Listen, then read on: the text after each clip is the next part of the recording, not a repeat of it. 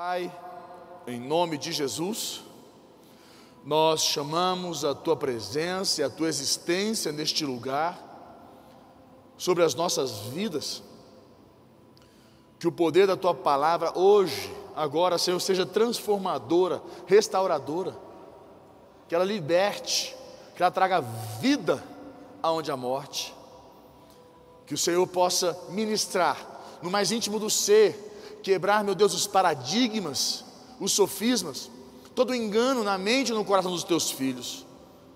Hoje, em nome de Jesus, nós chamamos o Deus vivo para se manifestar em nosso meio, para que as suas maravilhas se manifestem em nosso meio. Toca o coração, Pai, daqueles que estão aqui, daqueles que nos ouvem em casa, cada um que precisa de um toque, do mover do Senhor, que hoje seja o seu dia, em nome de Jesus. Amém? Glória a Deus.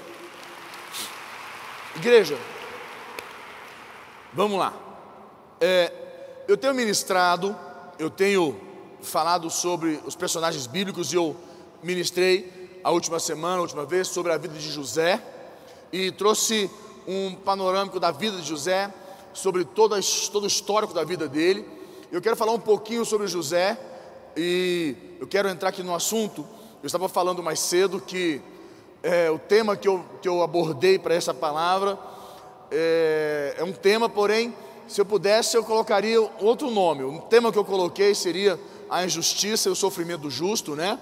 Que José realmente sofreu, ele foi injustiçado e a injustiça trouxe muito sofrimento na vida de José. E que, por que disso? Por que Deus permitiu o que a injustiça e o sofrimento fizeram na vida de José, geraram na vida de José? Se eu pudesse colocar, eu colocaria a bênção da injustiça.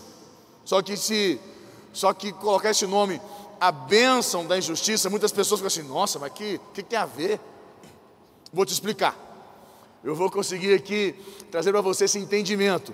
E falando um pouquinho sobre esse contexto, né, o tema da injustiça e o sofrimento, como teste, é, eu posso trazer para você o, o, contexto dentro da história de José, é, trazer esse compreendimento que o, a injustiça e o sofrimento foi um teste de caráter, de aprovação da fé, e principalmente a injustiça e o sofrimento é, é completamente predominante, eu creio, tanto para José como para os irmãos de José, como para nós hoje em dia. A injustiça e o sofrimento é uma das linguagens de Deus para trazer bênçãos sobre as nossas vidas. O grande contexto é que as pessoas não conseguem entender, e realmente é algo, meu, um paradoxo muito complexo, é uma coisa muito assim, não é, é de, de, de, de não, não é de fácil entendimento, porque pense, aonde tem bênção na injustiça e no sofrimento? Só na casa de Deus, só em Deus. Eu vou te mostrar isso aqui, trazer esse entendimento para você. Embora José fosse justo, José foi um homem íntegro, de extremo caráter. José, mesmo é, é, é, é depois que José se tornou governador do Egito, o segundo homem mais importante, José tinha nas mãos dele autoridade para se vingar de todas as pessoas que foram injustas com ele até ele chegar naquele lugar. Principalmente ali podemos dizer a mulher de Potifar, que colocou, na, na, na, na colocou ele naquela posição, colocou ele ali num calabouço, é, quebrando pedra, sofrendo injustamente, porque incriminou ele de ter tentado é, é, é, estuprá-la e ali é, é, violentá-la. Então José viveu esse contexto, ele poderia falar: olha, você lembra? Lembra aquela vez que você fez isso comigo? Agora é o seguinte, você vai pagar. Agora é minha vez de mostrar para você, tá vendo? E José poderia ter, ter, tido uma atitude assim, porém José agiu debaixo de um caráter cristão, de um, de um contexto cristão. José, em nenhum momento de injustiça na vida dele, ele guardou rancor. E é importante você compreender porque o rancor, com o tempo, ele se torna um, um, uma amargura, uma, uma, uma, uma doença na alma da pessoa. E José não guardou isso. E apesar de José não ter sido injusto da, com a posição que ele estava, ser governador, mesmo assim Deus não impediu José. José era justo, mas Deus não não não não não, não, não tirou de José, é, não foi impedido de injustiça e sofrimento. É um fato, embora compreenda que é, o que guardou José durante todo esse processo, durante todo esse tempo, o que guardou José foi a fé dele. A fé de José guardou ele, preservou ele. Acredito que a palavra perfeita seria preservar. A, a fé de José preservou José. Preservou na alma, no espírito, no caráter dele, em toda a integridade, em toda a vida de José, em todo o processo, em todo da, da, daquele, da saída da casa do seu pai até alcançar ali a, a posição de governador do Egito. A fé de José preservou ele. E nós temos que entender que a fé nos preserva. Igreja, no final, José pôde reconhecer que Deus agia em tudo na sua vida. Eu quero trazer um, começar com um versículo aqui, é, que está em Gênesis capítulo 50, versículo 20. Vamos lá, a gente vai começar a entender um pouquinho o que eu quero dizer para você aqui hoje. Vós, na verdade, intentastes o mal contra mim. José está dizendo isso para quem? Para os irmãos dele certo? José dizia para os seus irmãos: Porém, Deus o tornou em Deus o tornou em bem, para fazer como vedes agora, que se conserve muita gente em vida. Quer dizer, Deus transformou aquele mal, toda aquela injustiça, todo aquele sofrimento em bem, quer dizer, em bênção. Toda a injustiça na vida de José, todo o sofrimento foi transformado em bênção. Consegue compreender o que Deus fez? E olha o que diz aqui: na verdade, vós, na verdade, intentastes o mal, foram injustos, atuaram pensando que o mal prevaleceria sobre a vida do justo. É importante nós compreendermos que o mal jamais terá poder sobre a vida do justo. Eu quero trazer esse entendimento para você, que você compreenda. E a sabedoria da Bíblia, né? Ela assegura a nós que Deus traz o bem do mal, da injustiça, do sofrimento. E Deus traz essa, essa, essa, esse, como se diz, esse, esse bem do mal. Deus atua nesse contexto. em nome de Jesus, até o final dessa palavra, e principalmente essa semana, Deus vai transformar todo o mal na tua vida em bênção em nome de Jesus.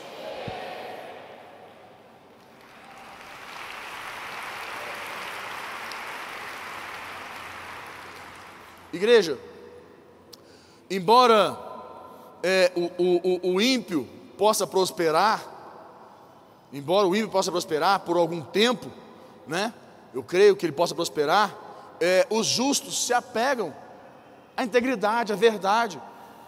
O que nós temos que nos preocupar é focar nossa mente e não ficar olhando o ímpio prosperar, porque muitas vezes a pessoa fica assim: nossa, olha o fulano, olha lá, rapaz, não serve a Deus, não vale nada, olha como é que está crescendo, olha a casa que ele fez, olha o carro que ele tem, não, olha o fulano, aqui na empresa, só, só, só crescendo na empresa, e é um mau caráter, que não sei o quê. Enquanto você perde tempo se preocupando com o ímpio, o diabo rouba a sua bênção, meu irmão. Para de parar, para de olhar para o ímpio. Foca em Deus. Não foca na injustiça. Foca em Deus, foca a tua energia em Deus. Quem honra, quem honra o homem, quem abre a porta é Deus. Você tem que ser conhecido por outro contexto. Quando as pessoas olharem para você, falar assim, elas vão falar assim: sabe o fulano? Sabe a fulana de tal? Rapaz, ela passou por uma, ó, fulano, nossa, meu Deus, sofreu uma situação aí pesada. Eu vou te falar uma coisa. Aquele cabra, olha, aquela mulher é homem de Deus, é crente, é de verdade. porque passou por uma situação, mas permaneceu firme, falou que Deus que vai guardar a vida dele, está lá íntegro, não mudou nada, não agiu, fez, deixou Deus mover. Esse é o papel do cristão, esse é o papel do homem de Deus, esse é o meu papel, esse é o seu papel, igreja, em nome de Jesus. Então entenda uma coisa, às vezes os caminhos de Deus, eles parecem é, é, é, complexos, confusos, né? É, é, mas é verdade, porque nós não, não, não nosso, nosso, nosso, o nosso entendimento, ele não capta a maneira como Deus trabalha. Nós temos que ter fé. A fé é isso. A fé ela enxerga além, a fé nos dá olhos de águia, a fé nos capacita a, a olhar por trás da situação, da circunstância. E quando nós começamos, nós perdemos a fé, nós começamos a olhar muito com os olhos naturais, e, e nós começamos a olhar para a injustiça, que é uma tendência do ser humano, olhar para a injustiça demais e, e colocar a sua energia, seu coração na injustiça. E quando você põe os teus olhos na injustiça, você começa a enxergar tudo na condição humana. Automaticamente você não consegue entender o que está acontecendo. E ao invés, porque é normal você chegar diante de Deus e falar assim: Deus, e aí, Deus? Porque em momento algum na Bíblia você vê José reclamando para Deus, José murmurando para Deus, José questionando Deus, mas você vê José falando com Deus. Deus, até quando? Senhor, o que está acontecendo? José perguntando, falando com Deus, é normal, porque a tendência do ser humano é falar o quê? Que absurdo, Deus esqueceu de mim, está vendo? Não, só pode, Deus esqueceu de mim, só pode, que não é possível. Eu estou aqui vivendo isso, essa pressão toda, esse problema todo, essa injustiça, essa, essa, essa maldade, e Deus não faz nada. Deus faz, Deus age, Deus está vendo tudo. A maneira, o que você não está entendendo, é o que Deus quer falar com você, o que Deus quer ensinar a você, o que Deus precisa trabalhar na sua vida. A injustiça, o sofrimento, tem um propósito, assim como teve na vida de José, tem nas nossas vidas. Teve na vida de Davi, que sofreu perseguição, injustiça, sofrimento, e tantos outros homens de Deus na Bíblia, quanto não fora da Bíblia. A questão é que as pessoas não entendem, nós temos uma tendência a colocar nossos olhos na injustiça, no sofrimento, porque o sofrimento bate, o sofrimento dói, a gente fica naquele negócio assim, está doendo, então acaba que a gente tem mais contato com a injustiça e com, a, com, a, e com, a, com o sofrimento do que temos contato com a fé. Nós ficamos muito conectados, porque ela bate, ela dói, ela penetra na alma, no coração, e você deixa aquilo absorver você. Então entenda uma coisa, em nome de Jesus, que é, se a tua fé tolerar, acredito que essa palavra é perfeita, se a tua fé tolera a injustiça, o sofrimento, eu não tenho dúvida que a tua fé vai trazer a bênção de Deus sobre a sua vida, assim como trouxe sobre a vida de José. Em nome de Jesus, que esta semana Deus já esteja trocando o teu choro, o teu lamento em alegria, em nome de Jesus.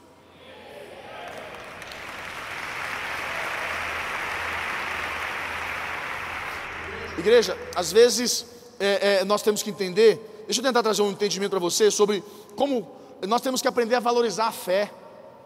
Nós temos que estar confirmando a fé todos os dias, toda hora, todo tempo, todo instante. Temos que estar confirmando a fé, confirmando a fé. Esse é o nosso papel, confirmar a fé.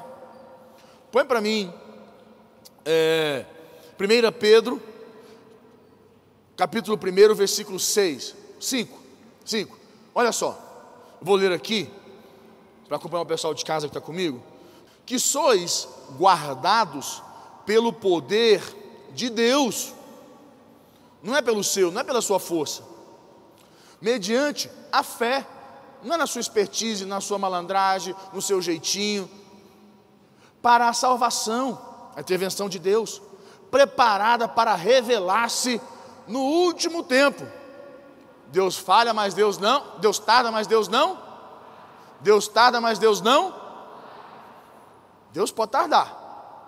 É na última hora. É no, no final da prorrogação do segundo tempo. Mas Deus não falha. Versículo 5. Versículo 6. Nisso exultais, embora no presente por breve tempo, tempo determinado, breve tempo, tempo curto.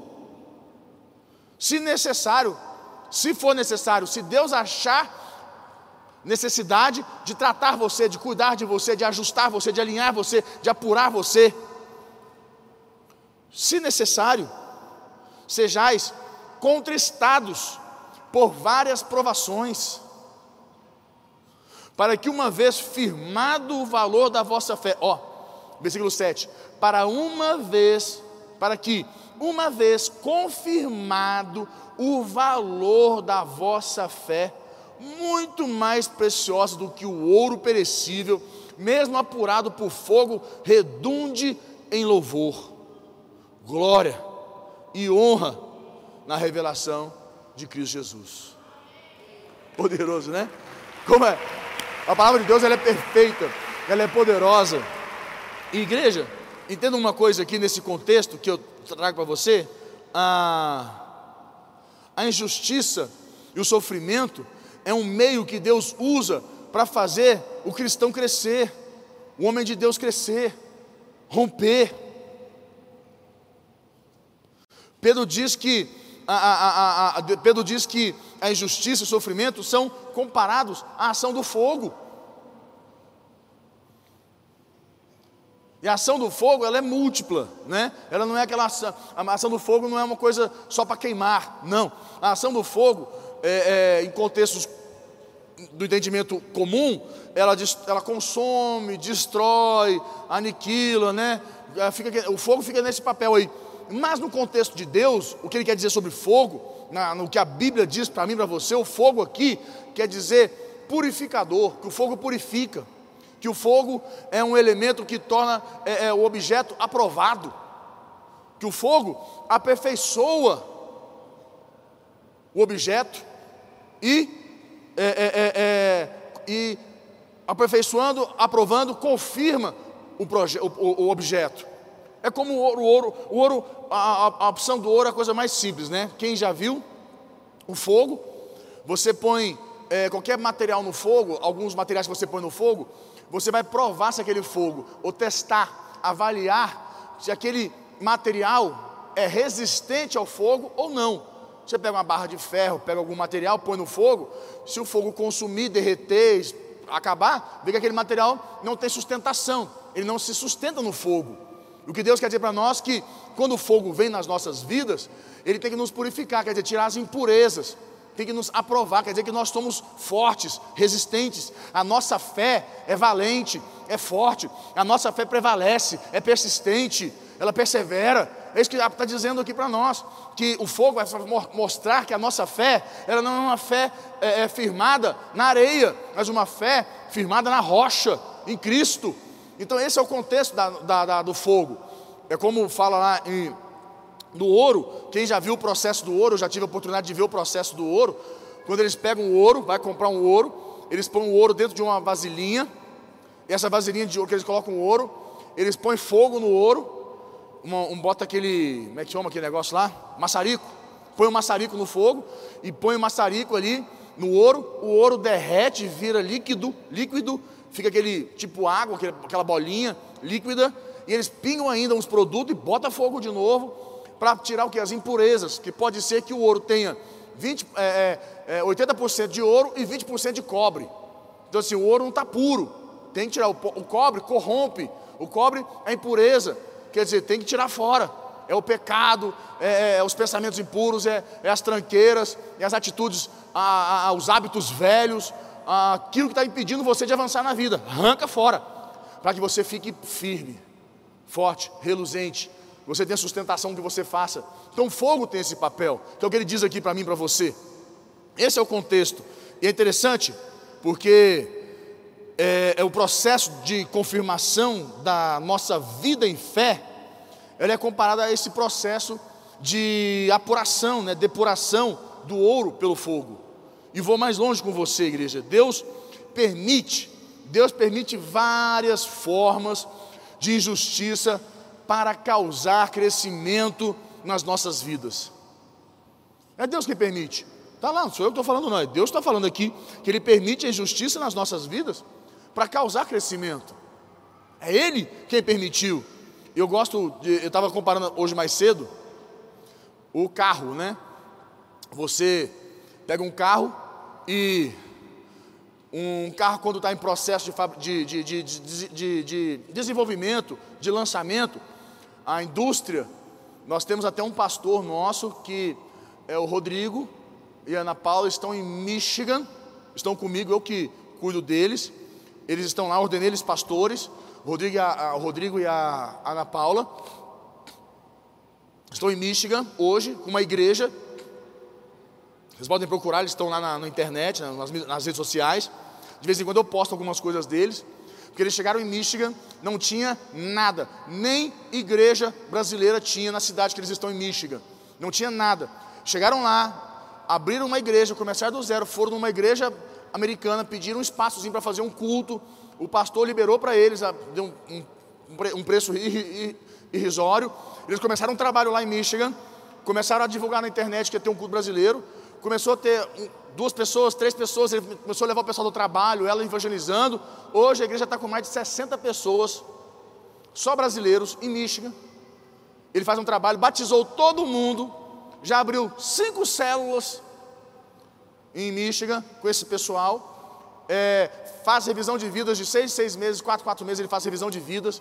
A gente está indo. E ele trabalha na Chevrolet, em desenvolvimento de é, é, novos carros e coisas lá, que ele é muito competente. E ele trabalha nessa empresa, ele foi levado do Brasil. E ele diz para mim que é o seguinte: faz o procedimento de um carro, cria lá o carro, o carro novo, e no computador eles têm todo um software, toda uma programação, um negócio violento de é, é, engenharia lá, todo um procedimento, que eles pegam aquele carro, criam ele, fazem testes com o carro dentro da internet, o carro suporta uma, uma curva tantos quilômetros por hora, como é que vai lidar o pneu, a suspensão, não sei o que, aerodinâmica, pá, tudo é feito ali. Só que eles pegam aquilo, aquele projeto, transformam ele em realidade.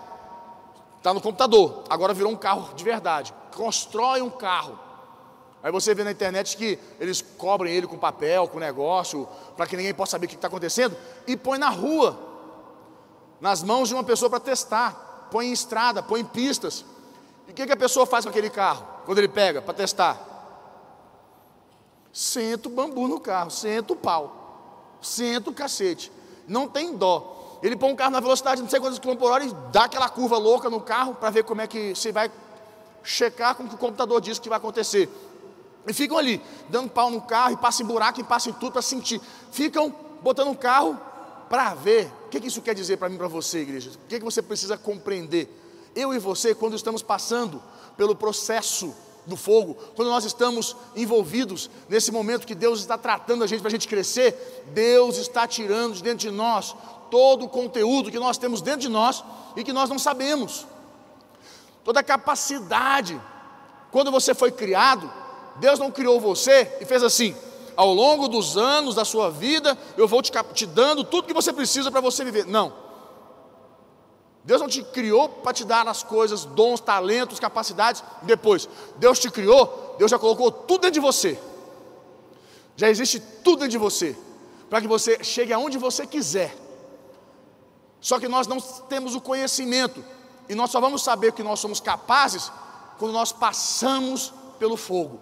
O fogo vai tirar o melhor de você, vai mostrar para você que você é muito maior do que você imagina. É isso que ele faz. O que que o fogo, o que que, o que que a injustiça e o sofrimento fez na vida de José? Mostrou para ele que era muito maior do que aquilo. É o que Deus quer fazer na tua vida. Então entenda uma coisa em nome de Jesus. Por essa é, razão, Pedro diz que os crentes, né, que os cristãos, que os homens de Deus é, seriam contristados. Contristados. Põe para mim de novo aqui o versículo é, 6. Olha que diz aqui: Nisso exultais, embora no presente, por breve tempo. Breve tempo, graças a Deus. Se necessário, sejais o que? Contristados por várias provações. Contristados quer dizer entristecidos Sejais entristecidos por várias provações, várias injustiças e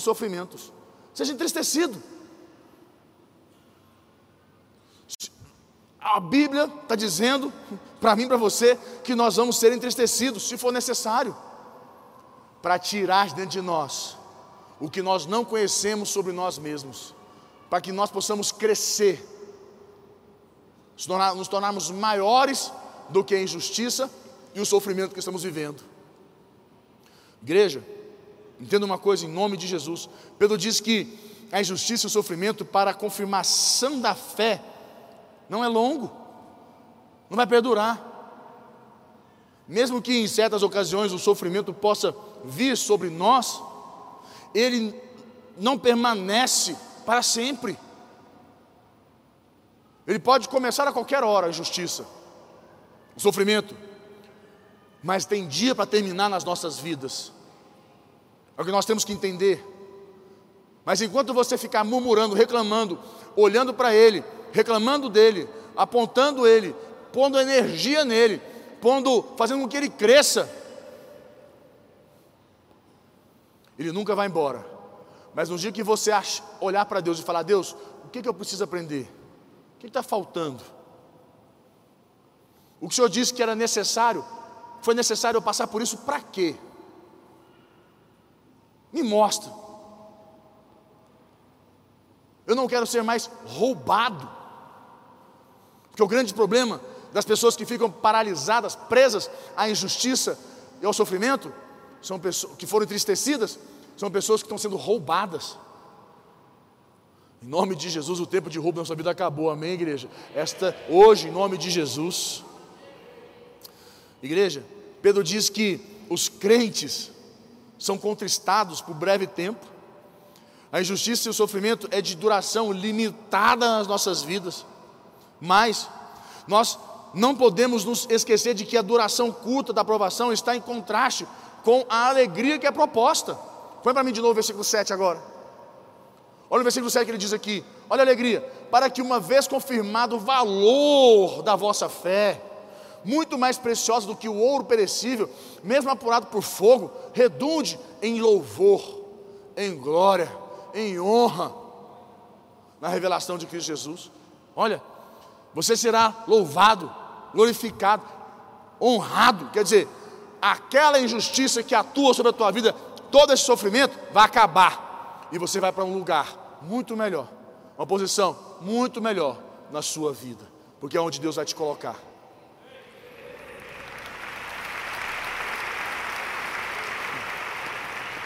É interessante que Romano 8,18 também diz isso. Põe para mim Romano 8,18. Só o pessoal ler aqui. Romano, Romanos 8,18. Olha só. Porque para mim, tenho por certo que os sofrimentos, né, as injustiças, os sofrimentos do tempo presente, hoje, não podem ser comparados com a glória a ser revelada em nós, em você, em nome de Jesus. Deus, Deus é perfeito em tudo que Ele faz. O grande problema é que muitas vezes nós queremos entender Deus, os meios de Deus, a forma de Deus, como Deus faz, como Deus age, por que disso, por que daquilo. Nós temos que parar de querer entender coisas que não cabem a nós. Nós temos que simplesmente focar na nossa fé, focar em Deus, na palavra de Deus na nossa missão, no nosso chamado. Nesse texto, Paulo afirma que o sofrimento é um meio que Deus usa para aperfeiçoar o caráter do cristão, para alinhar o caráter do cristão. E mais, em geral, nós, em geral, não crescemos quando estamos em plena é, calmaria. Nós crescemos quando estamos na pressão, igual o carro. Põe o carro na estrada e pau no carro. Põe o carro na cidade e pau no carro para testar se ali que a gente ali que o carro é aprovado, ali que ele cresce, ali que vem as notas, é ali que vem a, a, as notícias, as manchetes, carro tal aprovado, que passou por teste tal, tal, tal, passou por isso, passou por aquilo, o carro mais resistente, o carro mais veloz, o carro que mais suportou curva, o carro isso, o carro aquilo. É assim que cresce, é quando está no fogo, no pau, não tem jeito. Quer crescer debaixo de sombra e água fresca? Não vai crescer. Porque a sombra de águas frescas não tem potencial para extrair de você o que Deus colocou já dentro de você. Igreja, Romanos 5, põe para mim Romanos 5, versículo 3. Olha o que diz Romanos 5, versículo 3, sobre essa questão de sofrimento, de injustiça. Romanos 5, 3. Eu vou botar aqui na minha, na minha Bíblia. Romanos 5, 3. Olha só. E não somente isto, mas também nos gloriamos nas próprias tribulações. Nos gloriamos nas próprias tribulações. Que loucura! Como eu vou me gloriar? Como eu vou falar assim, aleluia, glória a Deus, obrigado Senhor por essa aprovação, por essa aprovação, obrigado Senhor por essa injustiça, tudo que eu queria na minha vida era essa injustiça, Senhor, obrigado meu Deus, estou tão alegre, tão feliz por essa injustiça, olha que sofrimento, olha o quanto eu estou sofrendo, olha quanto está difícil, obrigado Deus por isso. Esses caras são loucos, mas é que eles estão dizendo. Nos gloriamos nas nossas próprias provações, tribulações, não é nem provação, é tribulação. Tem coisa mais infernal que tribulação? Mas olha só, sabendo que a tribulação produz, isso é para quem tem fé, tá, meu irmão? Tribulação produz perseverança para quem já entendeu, para quem tem fé. Quem não tem fé, a tribulação produz o que? Morte, desespero, angústia, ansiedade, desespero. Vontade de morrer, vontade de suicídio, vontade de vontade, vontade, vontade de tudo quanto é tranqueira. Vontade de jogar na frente. Eu lembro, quando eu era mais novo, que falava assim: Nossa, eu tenho vontade de me jogar na frente de um ônibus. Porque eu quero morrer. Porque a tribulação está tão grande. Mas quem tem fé, quem não olha para a tribulação, para a injustiça, quem for, coloca seu coração em Deus, a tribulação produz perseverança. Olha o versículo 4. E a perseverança, experiência. E a experiência, esperança. Igreja, entenda uma coisa. Nesse texto, a palavra tribulação, vou trazer o entendimento no original para você.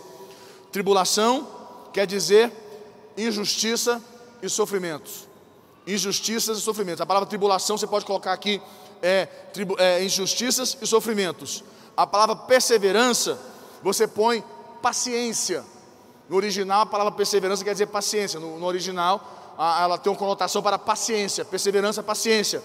E experiência quer dizer o quê? A palavra experiência no original é traduzida como a aprovação. A experiência quer dizer aprovação. É, é, está aprovado, caráter aprovado.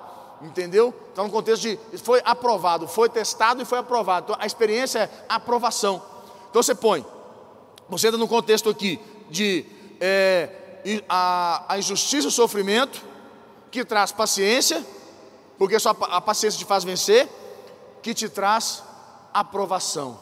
Você é aprovado. Em geral, nós só crescemos quando, quando estamos no fogo, na, na tribulação. Em todos os ramos, o desenvolvimento aparece em, em, em hora de crise, de, de injustiça, de sofrimento. É importante você compreender que a ideia é de alguém que foi testado e saiu vitorioso no teste, tendo desenvolvido um caráter amadurecido pelas injustiças e os sofrimentos. Para você ver tanto que José foi amadureceu, quando José encontrou com os irmãos dele, José não pensou em vingança, quando José viu os irmãos, José, José ficou. Aquilo mexeu com José. Mas José não pensou em vingança. José não quis se vingar dos irmãos. José poderia mandar matá-los ali naquela hora. José poderia fazer o que quisesse com eles, mas José não fez nada porque ele entendeu que aquela injustiça não era deles.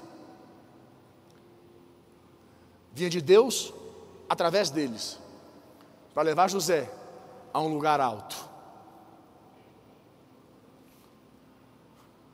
Eu tenho um versículo, estava falando mais cedo, que é, eu não ia dar esse versículo para vocês, esse versículo eu ia para uma próxima, porque é um versículo que guarda a minha vida. Eu, eu, eu tenho esse versículo, ele me acompanha há muitos anos.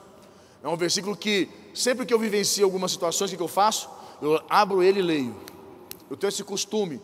Sempre que eu estou vivenciando alguma situação, eu pego um versículo é, e fico declarando ele e declarando para que eu não possa agir de maneira errada, para que eu não possa ser é, é, é, impulsionado a agir de uma forma errada. Porque se eu agir de forma errada diante de uma, de uma injustiça e de um sofrimento, eu posso perder a minha bênção, posso ser roubado, ficar anos naquele mesmo lugar, e eu não quero. Eu quero ir para o lugar que Deus determinou para mim.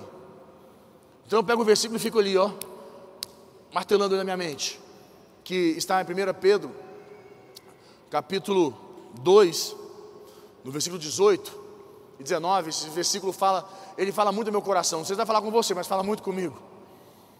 Que foram momentos muito difíceis da minha vida, e esse versículo eu carrego ele há alguns anos. Já devem ter seus. Eu tenho 15 anos de casado, então esse versículo deve ter uns 14 anos que eu carrego esse versículo. Ele, tá, ele é gravado na, na minha mente. Diz assim: servos, sede submissos, com todo o temor ao vosso Senhor, não somente se for bom e cordato, mas também ao mas também ao perverso. Dá para entender isso? Olha o que ele diz: sede submissos, com todo o temor ao vosso Senhor, não somente se for bom, cordato, mas também ao perverso. Versículo 19 ele diz: Porque isto é grato, piorou, isto é grato, que alguém suporte tristezas sofrendo injustamente, por motivo da sua consciência para com Deus. Quando eu sofro injustiça e ela me gera sofrimento, eu atuo corretamente em Deus, em fé,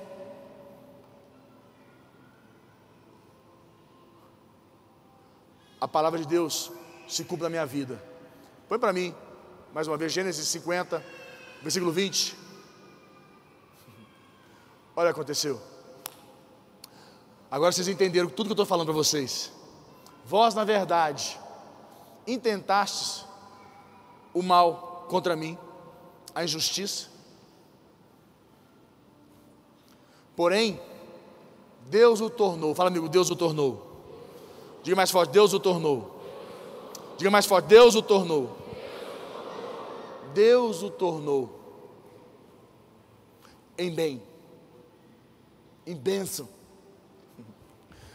para fazer como vedes agora que se conserve muita gente em vida.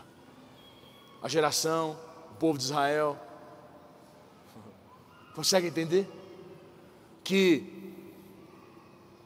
essa injustiça, esse sofrimento não importa de onde veio, como veio, de que jeito, maneira, forma, fundo, fundo, fundo, não importa de onde veio a injustiça. O que importa é o que eu faço com a injustiça que atua sobre a minha vida. Se eu vou lidar com ela como homem de Deus ou como ímpio. Porque a injustiça tem um poder de tirar você do muro, ou melhor, de definir qual caminho você, a quem você serve. a Bíblia diz que nós não podemos servir a dois senhores. Como irá servir a dois senhores? Agradar um, desagradar outro. Casa dividida não subsiste, quer dizer, não tem como servir a dois, só servimos a um. E quando a injustiça vem, quando o sofrimento vem, e a gente se agarra em Deus, quando a justiça vem, Deus o tornou em bem. Pode vir o que quiser, o meu Deus vai tornar qual for a maldição em bênção na minha vida e na sua vida, em nome de Jesus.